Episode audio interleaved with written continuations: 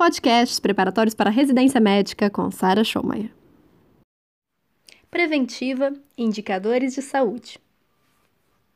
Primeira coisa é conceituar saúde, que pela Constituição Federal de 1988, saúde engloba alimentação, moradia, saneamento, meio ambiente, trabalho, renda, educação, transporte, lazer e acesso aos bens e serviços. Então, saúde não é só aquela história de ausência de doença, mas engloba vários outros aspectos da sociedade. Por isso que é tão difícil é, ter um indicador único de saúde que reflita toda a saúde da população. E era uma bagunça até 1996, que, de acordo com a OPAS, Organização Pan-Americana de Saúde, formou a RIPSA, Rede Interagencial de Informações para a Saúde, RIPSA. Isso foi então em 1996, ano que eu nasci. E essa RIPSA criou a matriz de indicadores básicos. E qual o objetivo aqui? É analisar esses dados para poder é, promover melhorias. Eu vou trabalhar com valores absolutos e valores relativos.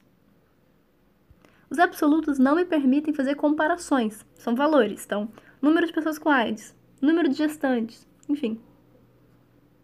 A função do número absoluto é para a gente administrar os recursos, ou seja, eu preciso de quantos leitos? Quantos medicamentos? Nesse sentido. Já os valores relativos, eu vou fazer uma relação entre dois fatos. O mais legal aqui é poder fazer comparação e levantar as prioridades. Por isso que para poder comparar, eu tenho que fazer uma padronização. E aí eu vou fazer dois tipos de padronizações, em coeficientes ou em índices. Coeficiente é um risco. Então, por exemplo, coeficiente de mortalidade é quantas pessoas são, é, têm o risco de morrer. Já o índice é uma proporção, ou seja, daqueles que morreram, quantos tinham menos que 10 anos de idade? Então, isso é um índice. Índice vai ser uma proporção. Um, e um coeficiente vai ser o risco. Antes disso, tem algumas siglas que a gente tem que saber. Então, tem o SIM, que é Sistema de Informações sobre Mortalidade. Eu vou ter aqui a avaliação do número de óbitos, pelas declarações de óbito. Então, o SIM é o óbito. SIM é o óbito. O SINASC, SINASC é o Sistema de Informações sobre Nascidos Vivos. E eu vou pegar essas informações a partir da declaração de nascido vivo. Então, já tenho SIM, que é morte, e o SINASC, que é nascido vivo. O SINAM é Sistema de Informação de Agravos de Notificação. Então, é quando tenho que notificar algum agravo pelas fichas mesmo de notificação. CISVAN, CISVAN, Sistema de Vigilância Alimentar e Nutricional. Aqui, nutrição.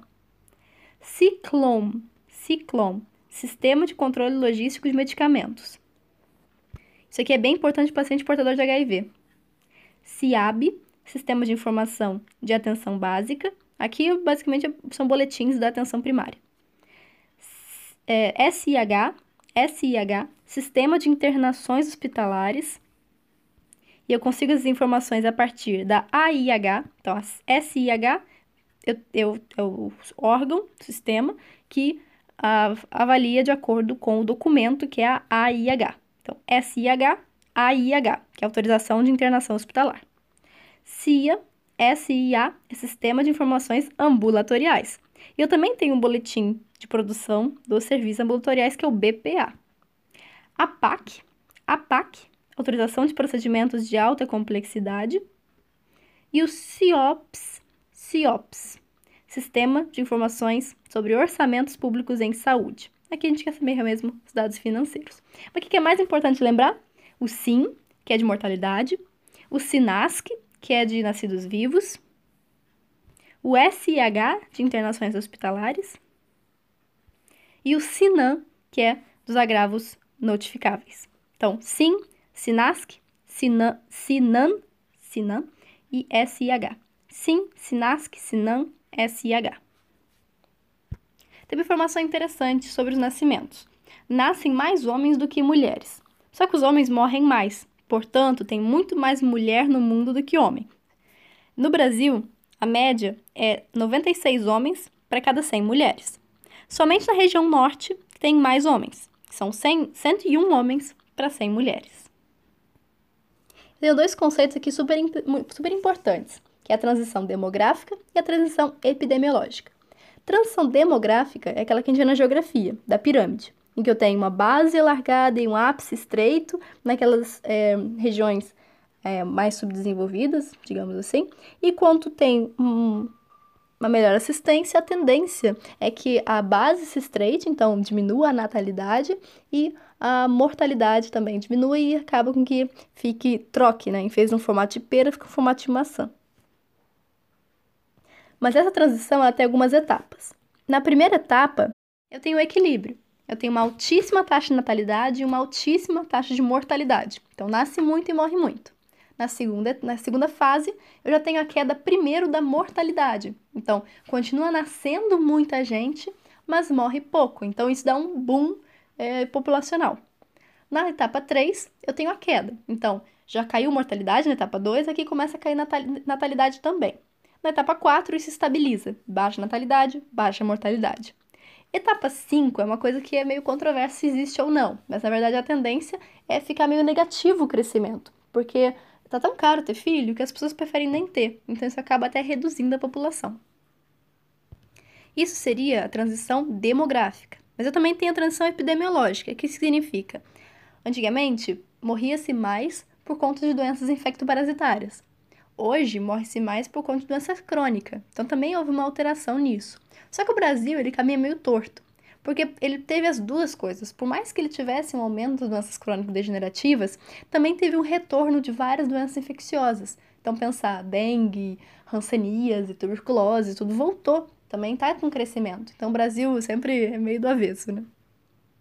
Nessa mesma transição epidemiológica, a gente vê que tem um, um declínio da mortalidade e um aumento da morbidade. Então, o paciente que tem uma doença crônica que se arrasta por bastante tempo, mas ele não morre. Então ele envelhece bastante, mas mantém com aquela doença.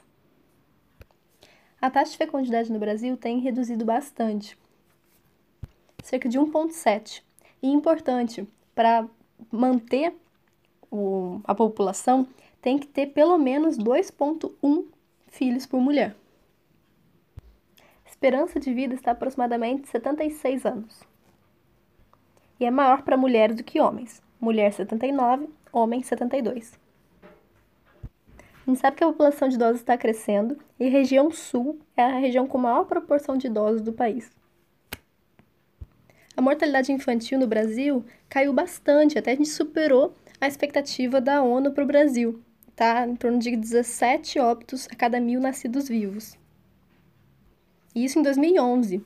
Agora, em 2018, que fechou, estava 12 óbitos por mil. Essa queda ainda se deve mais ao componente pós-natal, que é mais em relação ao meio que a criança está vivendo, porque o componente neonatal mesmo, ele é bem difícil de ser alterado. Então, essa mortalidade infantil que a gente ainda tem se deve muito mais ao componente neonatal. Se perguntar em relação às causas de mortalidade, primeiro lugar, disparado, doenças do aparelho circulatório. Então, doenças cardiovasculares é o primeiro lugar. E aí segue neoplasia, doença do aparelho respiratório e, em quarto lugar, as causas externas. Isso é o geral. Se a gente olhar só para as mulheres, mantém na mesma classificação. Só que para os homens, inverte. Causas externas passa a ser o segundo lugar, sendo o primeiro lugar em todo mundo doenças do aparelho circulatório, mas no homem, causa externa é o segundo, a segunda posição, em terceiro lugar vem neoplasia. E importantíssimo, se a gente olhar só para a faixa etária de 1 a 59 anos, as causas externas ocupam o primeiro lugar. Então, sem dividir por sexo, primeiro lugar é causa externa, de 1 a 59 anos. Então, repetindo tudo isso: população geral, primeira causa aparelho é, circulatório, segunda causa neoplasia, depois respiratório, causas externas. Mulher segue a mesma ideia. Se for olhar só para homem, aí fica circulatório primeiro, neo, é, causas externas no segundo e neoplasia no terceiro. E se pegar só a população entre 1 e 59 anos, causa externa primeiro lugar. E a primeira causa de morte dentro das causas externas são as agressões e homicídios. E em segundo lugar vem os acidentes de trânsito. das neoplasias. Em primeiro lugar, tanto para homem como mulher, é o câncer de pele não melanoma. Por isso que a gente até tira ele para geralmente contar. Então, se perguntar assim, qual é o câncer mais comum? Câncer de pele não melanoma. Só que a gente divide em homens e mulheres e tira que é o mais prevalente. No homem, o mais prevalente é próstata, e aí segue pulmão, por fim, cólon. Isso no homem. Então, próstata, pulmão e cólon. Na mulher, de novo, qual o primeiro? Câncer de pele, não melanoma. Mas ok, tirando esse, mama, cólon e colo do útero. Repetindo que isso cai muito em prova. Homem, câncer de pele não melanoma, próstata, pulmão e cólon. Para mulher, câncer de pele não melanoma, mama, cólon e colo de útero. Se perguntar quais são as principais causas de internação no SUS, sabe qual é a principal? Gravidez, parto e puerpério. Então isso é ótimo, né? Já que a grávida está internando, só, só para parir mesmo tá ótimo. Em segundo lugar, doenças do aparelho respiratório. Em terceiro lugar, causas externas. E a maior parte das, das causas externas foi para quedas, em primeiro lugar, seguida, acidente de transporte. Vamos estruturar um quadrinho aqui que é muito importante. Primeira coisa, os coeficientes. Vou dividir em coeficiente, né? É a primeira etapa. E depois vou dividir em índices. Dos coeficientes, eu vou dividir em morbidade, letalidade e mortalidade. Morbidade, eu só vou dividir em prevalência e incidência. Isso é morbidade. Letalidade, a gente já sabe. É quantas das pessoas que já que têm a doença vão morrer. E a mortalidade, a gente vai dividir em mortalidade geral, mortalidade por causas mortalidade por idade. Então, geral, causa e idade. Das causas, eu vou dividir em materna, causas externas, neoplasias e afecções perinatais. Das idades, a gente vai dividir em mortalidade infantil, mortalidade neonatal, que vai dividir em precoce e tardia, e tem a mortalidade infantil tardia, ou chamada de pós-natal, pós-neonatal. Tem a perinatal e a natimortalidade também, nesse que vai entrar nesse critério por idade. Isso foram, foram os coeficientes. Agora, dos índices, eu tenho, vou dividir em mortalidade proporcional por idade ou por causa. E lembra, índice é uma proporção. Então, aqui eu tenho a mortalidade infantil proporcional, eu tenho a mortalidade proporcional por idade.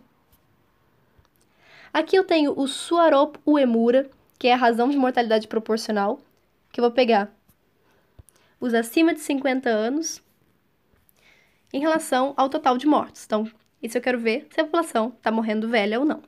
Eu tenho as curva, a curva né, de Nelson Moraes, que podem ser quatro, curva de Nelson Moraes, e ainda tem a quantificação de Guedes. Tudo isso da mortalidade proporcional por idade. E eu tenho a mortalidade proporcional por causa, que é por DIP, que são as doenças infecto-parasitárias. Começando a falar dos coeficientes. Eu tenho os eventos favoráveis e os eventos possíveis. E isso vou fazer uma razão entre eles. Vou dividir os eventos favoráveis pelos eventos possíveis. Isso vai me dar um risco ou a probabilidade dessa população vir adoecer ou morrer. E atenção, aqui eu tô falando de risco. Risco. Porque depois já vê que tem outro conceito que chama chance. Risco é diferente de chance. Aqui no coeficiente a gente avalia o risco. Do coeficiente de morbidade, a gente vai tirar o coeficiente de prevalência e o coeficiente de incidência. Atenção porque prevalência e incidência podem ser separados, podem não ser coeficientes, e aí representam valores absolutos. Mas o coeficiente vai ser a incidência sobre a população no período, ou ao contrário, prevalência sobre a população no período. Por isso, coeficiente. Coeficiente prevalência assim como a prevalência, vai refletir o número de casos da doença, independentemente de serem casos novos ou antigos. Então, para a gente calcular, a gente somaria os casos que já tem, junto com os casos novos, que é a incidência, e aí para fazer o coeficiente a gente divide pela população do período. Como se fosse uma foto da, do perfil daquela população. Mas o que mais pergunta sobre isso nas questões é sobre o que, que aumenta ou o que, que diminui a prevalência. Vamos pensar primeiro o que, que aumenta a prevalência. Se eu tiver novos casos diagnosticados, então se a incidência aumentar, ou se eu também melhorar a minha técnica de diagnóstico, se eu tiver imigração de doentes, então mais doentes minha população, ou se diminui a mortalidade, ou seja, as pessoas que têm essa doença passam a viver mais tempo. E por isso que nesse corte a gente vai ver mais, mais pessoas com aquela doença. E o que, que diminui a prevalência por outro lado? Se muita gente morrer daquela doença, então se a doença ficar mais letal, a gente tem a diminuição da prevalência. Se a gente curar a doença, então descobrir um fármaco novo que cura, pronto, é, a gente também diminui a prevalência. E se a gente tiver, claro, emigração dos doentes. E a vacina é interessante, porque ela vai diminuir tanto a incidência como a prevalência. E a incidência, ou coeficiente de incidência, vai ser ótimo para ver o risco de adoecer por determinado agravo. A diferença entre coeficiente de incidência e a incidência acumulada é que na acumulada, no denominador, a gente mantém o mesmo número, independentemente se tiver população que veio a óbito e tudo mais. Então, a gente, na incidência acumulada, o denominador se mantém. E na, na coeficiente de incidência, se minha, eu vou avaliar um período. Se meu período muda, eu vou, vou mudar também o denominador. Eu ainda tenho a densidade incidência. Densidade incidência, que a gente calcula pessoas ano, pessoas tempo. Isso acontece quando a população ela está exposta em períodos diferentes. O mais clássico é a gente pensar em infecção hospitalar. Então, a pessoa só vai estar exposta à infecção se ela estiver internada. E cada uma fica internada num tempo diferente. Por isso que tem que fazer a densidade de incidência. E aí o denominador não é só em pessoas, é pessoas vezes tempo. E como é que a gente calcula? A gente pensa assim, quantas foram as pessoas que desenvolveram doença X? digamos duas pessoas. E a gente divide pelo tempo em que cada uma foi exposta. Então, a gente soma, ah, paciente número 1 um ficou dois anos, paciente número 2 ficou um ano, e por aí vai, soma tudo. no final, a gente pega aquele número, do, número de pessoas que foram cometidas, ou seja, que desenvolveram a doença, e por isso incidência, e você divide pelo número total em tempo de todas as pessoas. Isso vira pessoas ano. Ok, e digamos que a incidência ela permaneceu fixa. Aí eu tenho uma outra formulazinha que cai muito em prova. Se a incidência ela é fixa, a prevalência vai ser igual a incidência vezes o tempo. Então, quanto maior o tempo, maior a prevalência. Quanto maior a incidência, maior a prevalência também. Esse tempo é a duração da doença. Agora, atenção a esse nomezinho. Quando eu estou falando de incidência, mas falando em surto epidêmico, a gente fala em coeficiente de ataque. Coeficiente de ataque. Quando eu tenho um surto. E ainda tenho o coeficiente de ataque secundário, que é o número de pessoas que adoeceram que tiveram contato com as pessoas doentes. Então, por exemplo, eu tenho o coeficiente de ataque. Digamos que foi de 100 pessoas em mil pessoas expostas. Beleza. Aí dessas 100 pessoas, elas entraram em contato com mais pessoas. Aí o que, que a gente faz? A gente pega o valor, no número de pessoas que adoeceram nesse segundo contato e divide pelo número de pessoas que foram expostas, ou seja, entraram em contato com as pessoas do primeiro, do caso índice. Fez sentido? Então, por exemplo, nesse coeficiente de ataque secundário, se essas 100 pessoas entrarem em contato com outras 200 pessoas, então essas 200 pessoas são a, mais. Mas dessas 200 pessoas, se só 30 desenvolveram a doença, então vai ser 30 sobre 200. Esse é o coeficiente de ataque secundário. Coeficiente de letalidade. Aqui, atenção, letalidade é diferente de mortalidade. Letalidade é a capacidade dessa doença de matar quem já tem a doença. Então a gente avalia quão, quanto é o risco de morrer dado que você já tem a doença. Então, nada mais é do que a gravidade. Então, você vai calcular. No, numerador, a gente coloca o número de óbitos por essa doença. E no denominador, a gente não coloca a população exposta. A gente coloca a população que tem aquela doença. Então, digamos, é, tem 80 pacientes com câncer. Desses, 20 morreram. Qual é a letalidade? 20 sobre 80. A gente não vai calcular a população no geral, para a letalidade. A gente vai calcular quantos tem a doença. Coeficiente de mortalidade. Primeiro deles, coeficiente de mortalidade geral. Qual é o grande problema? Porque eu posso ter falseios pela idade, por exemplo. Eu tenho coeficiente de mortalidade infantil, que são aqueles menores do que um ano. Então, mortalidade infantil é menor do que um ano. É diferente da mortalidade da infância. Vou ter a mortalidade específica por causas. E aí a gente divide de acordo com as doenças. Essas, essas divisões, elas facilitam para a gente fazer as comparações, tanto com idade, tanto em relação às causas. Começando pelo coeficiente de mortalidade geral. Então, esse aqui é o risco de uma pessoa daquela população de morrer. Então, não sabe de quê, não sabe qual idade. Aqui é geral. Eu vou pegar o número de óbitos e eu vou dividir pela população. E sabe qual é o problema que eu não consigo avaliar direito? Porque a, taxa de mortalidade ela pode estar alta quando tem uma população que realmente morre muito, então por situações socioeconômicas, por exemplo, ou eu posso ter uma população muito idosa, que aí morre mesmo, idoso morre. Mesmo com boas condições de saúde. O legal é que a gente pode calcular a taxa de, do crescimento vegetativo, em que a gente pega a taxa bruta de natalidade e subtrai pela taxa bruta de mortalidade. Então, atenção, se perguntarem para vocês qual é a principal limitação da, do coeficiente de mortalidade geral, é que é muito difícil a gente comparar entre duas regiões. Principalmente se elas têm distribuição etária muito distintas. O que a gente pode fazer para igualar é fazer a padronização. Isso é bem importante. padronização. O que, que a gente faz? A gente separa por faixa etária e a gente calcula os óbitos naquela faixa etária. E a gente forma um coeficiente. E a partir desses coeficientes é que a gente compara. Usando uma população padrão. Ou seja, a gente bota um número aleatório e aí a gente compara com a, gente usa essa população padrão para comparar com as outras populações. E aí a gente forma o óbito esperado. Ou seja, de acordo com o coeficiente que a gente calculou antes, a gente consegue, é, a partir daquela população X, padrão que a gente inventou, a gente consegue agora ver a partir da taxa de, de, de mortalidade que a gente calculou para cada um deles, para cada faixa etária, a gente vê aqui agora qual seria a, a taxa de óbito esperada se, se as populações fossem iguais. Então, isso é padronização. A gente faz com que as populações se pareçam mais do que simplesmente olhar a taxa de mortalidade como um valor sozinho. Pegou a ideia? Então a gente separa por faixa etária.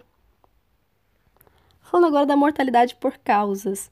Se a gente pensar em neoplasias, por exemplo, neoplasia de pulmão, a gente vai pensar é, no número de casos, o número de óbitos, se a gente quiser calcular a mortalidade, e a gente divide pelo, pela população no geral. Então a gente coloca toda a população. Porém, se for câncer de próstata e câncer de mama, a gente vai dividir de acordo com o sexo. De mama a gente sabe que tem homem também, mas é tão pouquinho que ia falsear muito esse número, por isso que a gente acaba colocando, dividindo homem e mulher. Então, essa é a mortalidade por causa. E se a gente colocar, por exemplo, da... quais são as principais causas de morte? A gente já viu, né? Primeiro, cardiovascular. Só que dentro do cardiovascular, a gente ainda pode saber o que, que é exatamente. Dentro do cardiovascular, a principal causa de óbito é infarto e depois a VE, se a gente olhar a população como um todo. Mas, se a gente olhar apenas os acima de 60 anos, isso inverte. Então, fica, aí vai a VE primeiro e infarto depois. Em relação às causas também, falar sobre o coeficiente de mortalidade materna, e isso cai muito. Quando a gente fala em mortalidade materna, a gente quer saber complicações que teve da gravidez, no parto, puerpério, aborto. Então, da mortalidade materna, não importa o tempo da gestação, então se foi com uma semana, ou se foi perto, né, durante o parto, ou se foi até 42 dias do parto. Então, nesse período inteirinho, desde o início da gestação até 42 dias depois do parto, a gente fala em morte materna. Então, o tempo não importa. Outra coisa que não importa é a localização. Então, se for uma gravidez tubária e a paciente morreu, também conta como mortalidade materna. E ok, vamos pensar então que no numerador a gente coloca todas as mortes por causas maternas. E atenção, se a mulher está grávida, mas sofreu um acidente de moto e morreu, isso não é morte materna. Morte materna tem que estar relacionada com a gravidez, direta ou indiretamente. Mas se foi acidente, a gente não considera. Então, no numerador, todas as mortes maternas. E no denominador, a gente não tem como calcular o número de gestantes, é uma coisa muito difícil. Então a gente prefere calcular pelo número de nascidos vivos. Então atenção a isso, esse detalhe. A população exposta, ou seja, no denominador, vai ser o número de nascidos vivos, que a gente consegue também mais ou menos estimar o número de gestantes. Ah, mas se for gêmeos? Gente, é estimativa. Vamos definir morte materna mais uma vez? Tem a morte de uma mulher durante a gestação ou até 42 dias após o parto. Independe da duração da gestação ou da localização. Tem que ser uma causa relacionada com a gravidez ou agravada por ela. E eu não considero as causas acidentais ou incidentais. Então, se for gravidez tubária, vale. Mas se for uma causa não obstétrica, não vale. Qual a diferença de morte obstétrica direta ou indireta? Isso é um pouquinho difícil às vezes. Na direta, eu tenho complicações que são inerentes à gravidez, parto e puerpério. É a maioria. Então, essas mortes, e também muitos consideram como mortes evitáveis, a maior parte delas seriam evitáveis. Um exemplo: doença hipertensiva específica da gestação. Agora, as mortes obstétricas indiretas são aquelas mortes que, de, por doenças que já existiam antes da gravidez ou doenças que se desenvolveram durante elas, mas não é diretamente relacionada à gestação, só que foram agravados. Então, são doenças que já existiam e foram agravados pela gestação. É, é a minoria, então 20, 30% dos óbitos. E essas mortes são consideradas não evitáveis. Exemplo: mulher epilética que está é, tá na gestação e desenvolve status. A gente sabe que a gravidez interfere muito com os anticonvulsivantes. Então, essa é uma morte obstétrica indireta. TEP é uma morte obstétrica indireta também. O que é uma morte materna tardia? É uma causa é da morte de uma mulher que tem mais do que 42 dias do parto, só que menos de um ano. Então, entre 42 dias e um ano e tem causa a gravidez, por causa obstétrica direta ou indireta. Então, essa é a morte materna tardia, entre 42, entre 42 dias e um ano. Tem uma exceçãozinha a essa regra. São condições, então, acidentes e violências que ocorrem durante o ciclo gravídico, desde que esteja uma comprovação que realmente foi por causa disso. Um exemplo clássico é o suicídio por conta de uma depressão pós-parto. Então, olha só, suicídio é uma causa externa. Só que ele vem de uma depressão que vem da gestação, né, do pós-parto. Então, essa é a exceção dessa questão da morte materna. Isso, o suicídio do pós-parto, né, da depressão pós-parto, é considerado morte materna. Um suicídio por qualquer outra causa, não. Mortalidade por causas específicas. Aqui a gente quer saber exatamente por que, que a população morreu. Então, eu vou falar primeiro sobre neoplasias, que é bem importante. Então, primeiro nos homens. Homens, quais são as neoplasias mais frequentes? Primeiro, falando. Próstata é a mais frequente, tirando o câncer de pele não melanoma, que é o mais comum. Então, câncer de pele não melanoma seria o primeiro. Só que a gente tira para fazer essa referência. Então, primeiro, câncer de pele não melanoma. E segundo, câncer de próstata. Terceiro lugar, pulmão. Quarto lugar, cólon. E quais são as neoplasias que mais matam no homem? Então, essas foram as mais comuns: próstata, pulmão e cólon. E as que mais matam são pulmão, depois vem próstata e estômago. Só que atenção, aqui eu não estou falando em letalidade, não. Aqui eu estou falando em mortalidade. Quais são as neoplasias que matam mais? Que matam mais homens na população. Em relação à mulher, quais são os mais comuns? Tirando o câncer de pele não melanoma. Eu tenho mama, primeiro lugar, depois cólon e colo do útero, por fim, terceiro lugar. Em relação à mortalidade, eu tenho em primeiro lugar a mama, depois é que eu venho pulmão e cólon. Então, atenção, para a mulher, o mais comum e o que mais mata é mama. E por que, que eu falo que na população em geral? Pensa no homem na próstata. Câncer de próstata não é um câncer tão agressivo assim. E ele está em segundo lugar de mortalidade. Por quê? Porque tem muito. Porque ele é o primeiro lugar em relação à incidência. E se juntar os dois sexos, qual é a lista? Primeiro, câncer de pele não melanoma. Depois vem próstata, mama, cólon, pulmão e estômago próstata, mama, cólon, pulmão estômago. Isso juntando os dois sexos. Agora vamos começar a calcular os coeficientes de acordo com idade. vou começar pelo coeficiente de mortalidade infantil, que é muito importante. Ele vai avaliar, então, a probabilidade de que uma criança morra antes de completar um ano de idade. Então, o nosso marco para mortalidade infantil é um ano. Eu vou classificar essa taxa de mortalidade em alta, que é acima de 50 por mil crianças, média, entre 20 a 49, e baixa, menor do que 20. E se a mortalidade infantil é alta, geralmente o componente pós-natal é que é o mais importante, principalmente por conta da, do próprio convívio com a, na família, com condições precárias de saúde, de moradia, de alimentação tudo mais. E quando a taxa é bem baixinha, a gente pensa que o que geralmente predomina, que a gente não consegue diminuir de jeito nenhum, é a neonatal, porque envolve muito mais condições do, da gestação, do, por exemplo, anomalias congênitas, que a gente não tem muito como prevenir, de uma forma geral. Então, é, se, se tem uma população que ainda tem, mas está pouquinho, isso se deve ao componente neonatal. Isso a gente falou do coeficiente de mortalidade infantil, que é para menores de um ano. Ainda tem o coeficiente de mortalidade neonatal, que aí eu vou contar as crianças menores que 28 dias. E tem um detalhe. Lembra que o nosso marco superior ele é sempre quebrado? Então vai ser 27 dias completos até quase chegar a 28. E o que, que ele avalia? As condições do pré-natal e também dos cuidados com o neném nos primeiros dias de vida. Mas se eu falar em coeficiente de mortalidade neonatal precoce, eu estou falando até o sétimo dia. Então, eu tenho neonatal precoce até o sétimo e a tardia, que é até 28 dias. Lembrando que não conta o 28. E se a gente conta a mortalidade neonatal tardia, a gente tira aqueles com menos 7 dias. Então, fica nesse intervalo entre 7 e 28 dias. Eu tenho ainda a mortalidade infantil tardia. Cuidado para não confundir neonatal tardia. Aqui é a mortalidade infantil tardia, que é o quê? 28 dias até completar um ano. Ou é também chamada de pós-natal. Isso aqui pode confundir a gente de um tamanho. Então pensa assim, eu tenho neonatal, que vai até 28 dias. A pós-neonatal é de 28 a 1 ano, beleza mas também é considerada mortalidade infantil tardia, porque a mortalidade infantil normal é de 0 até 1 ano de idade. E muito, muito, muito importante. Se a gente fala no coeficiente de mortalidade infantil tardia, ou esse pós-neonatal, a gente está falando de anomalias genéticas, e isso é bem interessante.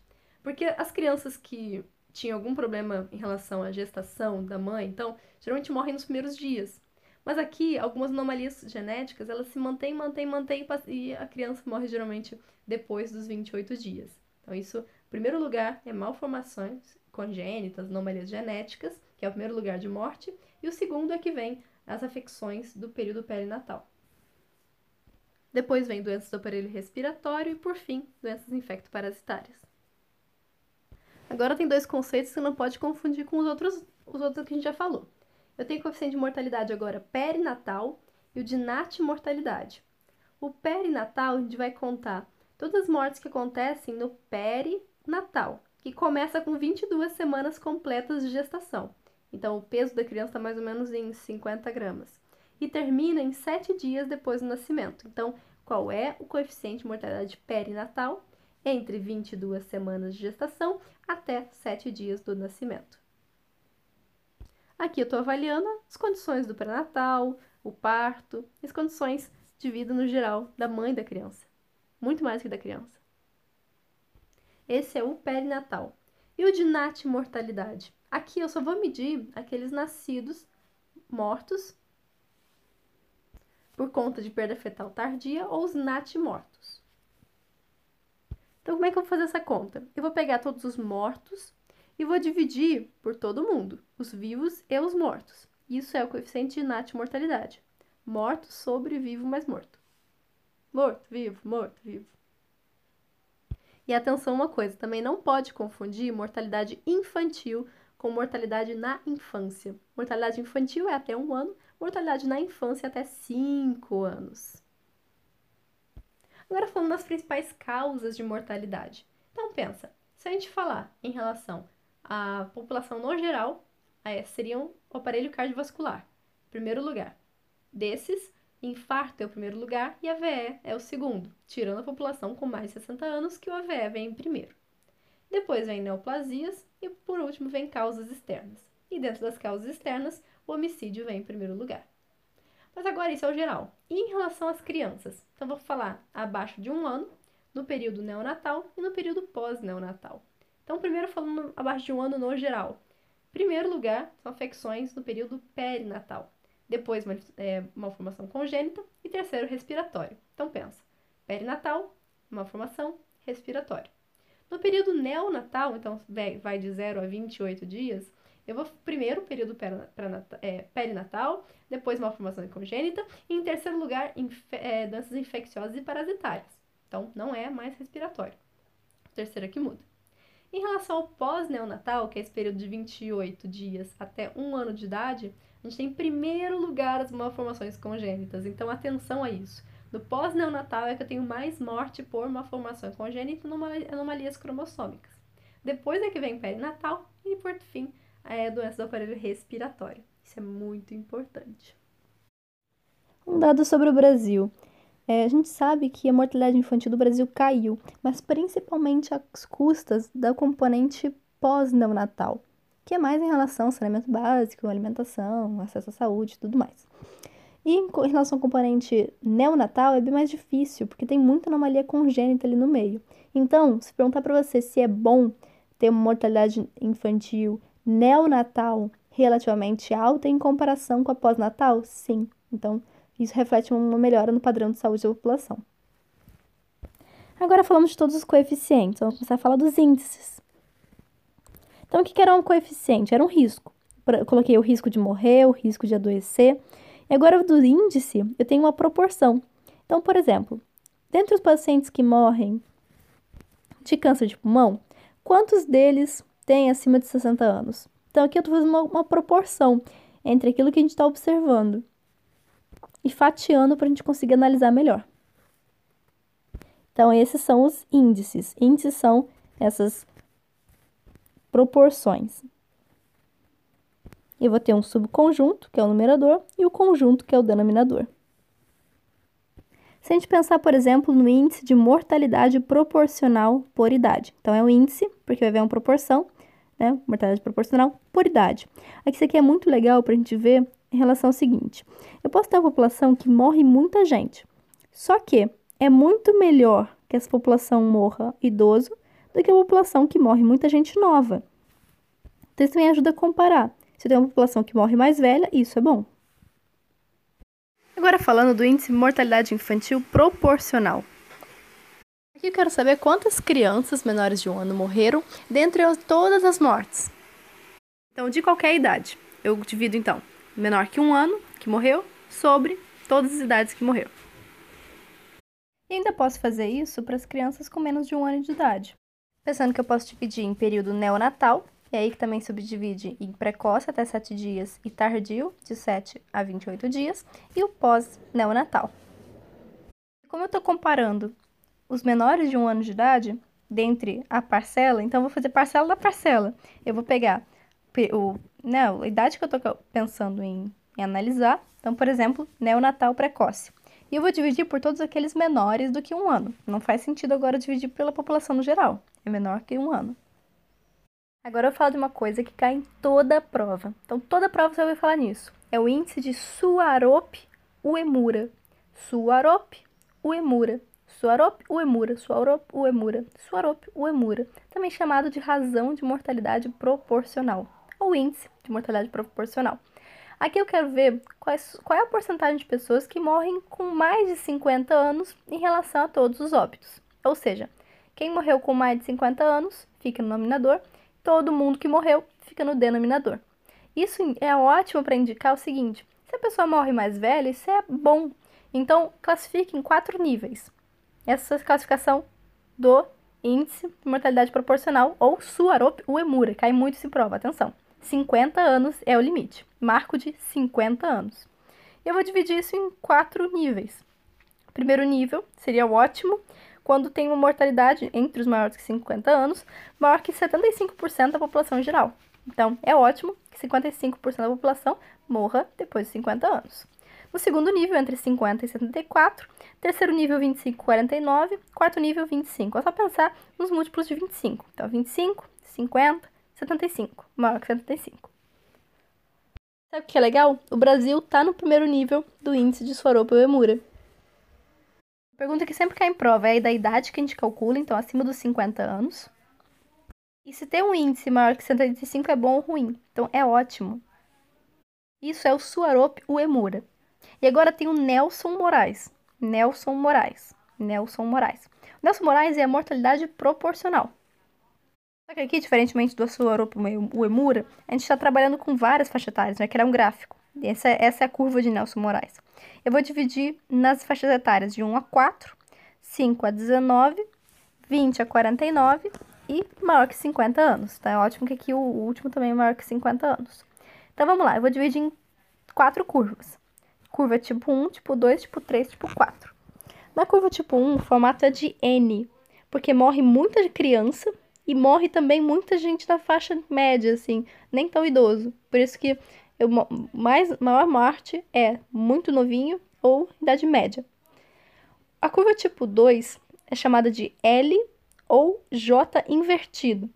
Morre muita criança.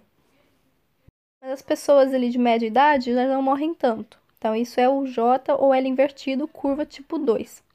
Na curva tipo 2, aqui eu tenho o nível de saúde baixo. Naquela curva tipo 1, que a gente viu que é formato de N, o nível de saúde é muito baixo. Então, muito baixo baixo, o próximo é regular e o último é elevado. No regular, a curva é em formato de U, e é bem importante a gente lembrar essas letras, porque isso ajuda muito na prova. No tipo 3 é formato de U. Nesse caso aqui, a mortalidade começa a subir lá nos idosos, o que é realmente bom. Então a gente quer que quem morre, morra, morra idoso. Então começa a subir os idosos, mas os, as crianças continuam bastante. Então por isso que fica U. E por fim, o tipo 4 é o J. Então, cuidado porque o 2 é o J invertido. Aqui no 4 é o J de verdade. Aqui eu vou ter praticamente uma reta, porque vai morrer pouquinha gente nas faixas etárias iniciais e depois morre muita gente com mais de 50 anos. Isso é o ideal, isso é o nível de saúde elevado. E bom também, o Brasil está com uma curva de tipo 4.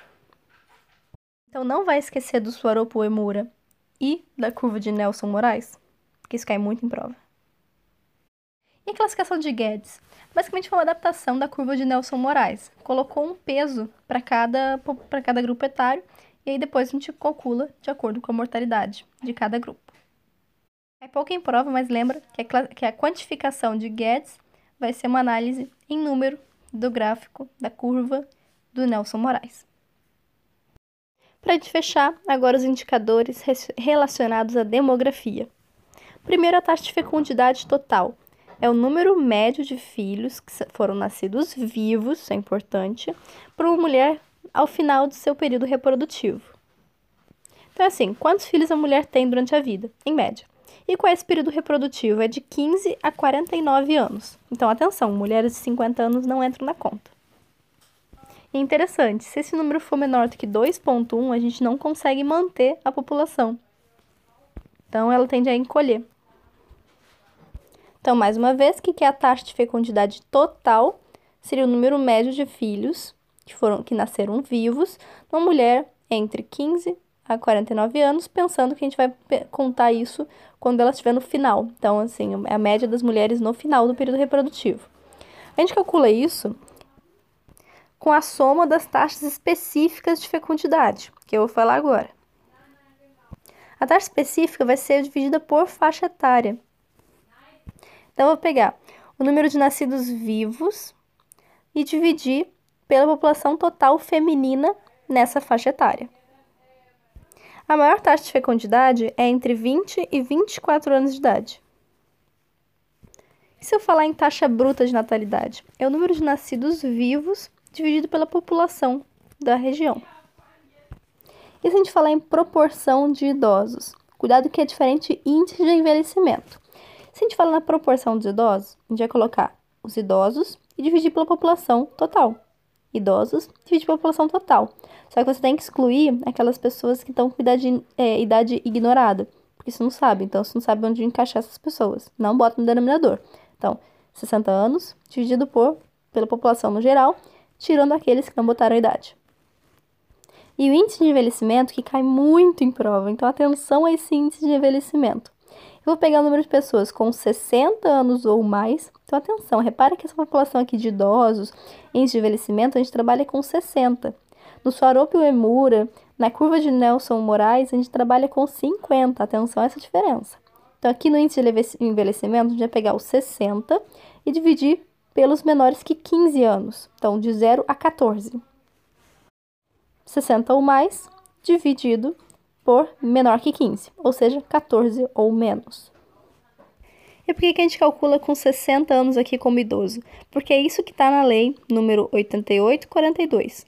8842 de 1994, que usa os 60 anos para definir os idosos. Então, índice de envelhecimento, 60 dividido por menor que 15, índice de é proporção de idosos na população, divide os maiores que 60 sobre a população total. E para que serve esse índice de envelhecimento? É para ver se a, a, transição demográfica já está em estágio avançado, porque eu vou ter muito mais idosos do que crianças. E para a gente calcular a razão de dependência, são aqueles menores que 15 e maiores que 60, divididos pela população economicamente ativa, que ele coloca de 15 a 59 anos. No Brasil, esse, essa razão de dependência tem diminuído. Aí você pensa, ué, não está aumentando idoso? Sim, só que a, a redução dos jovens está sendo muito mais importante do que o aumento dos idosos. Eu tenho um indicador que é anos potenciais de vida perdidos ajustados por incapacidade.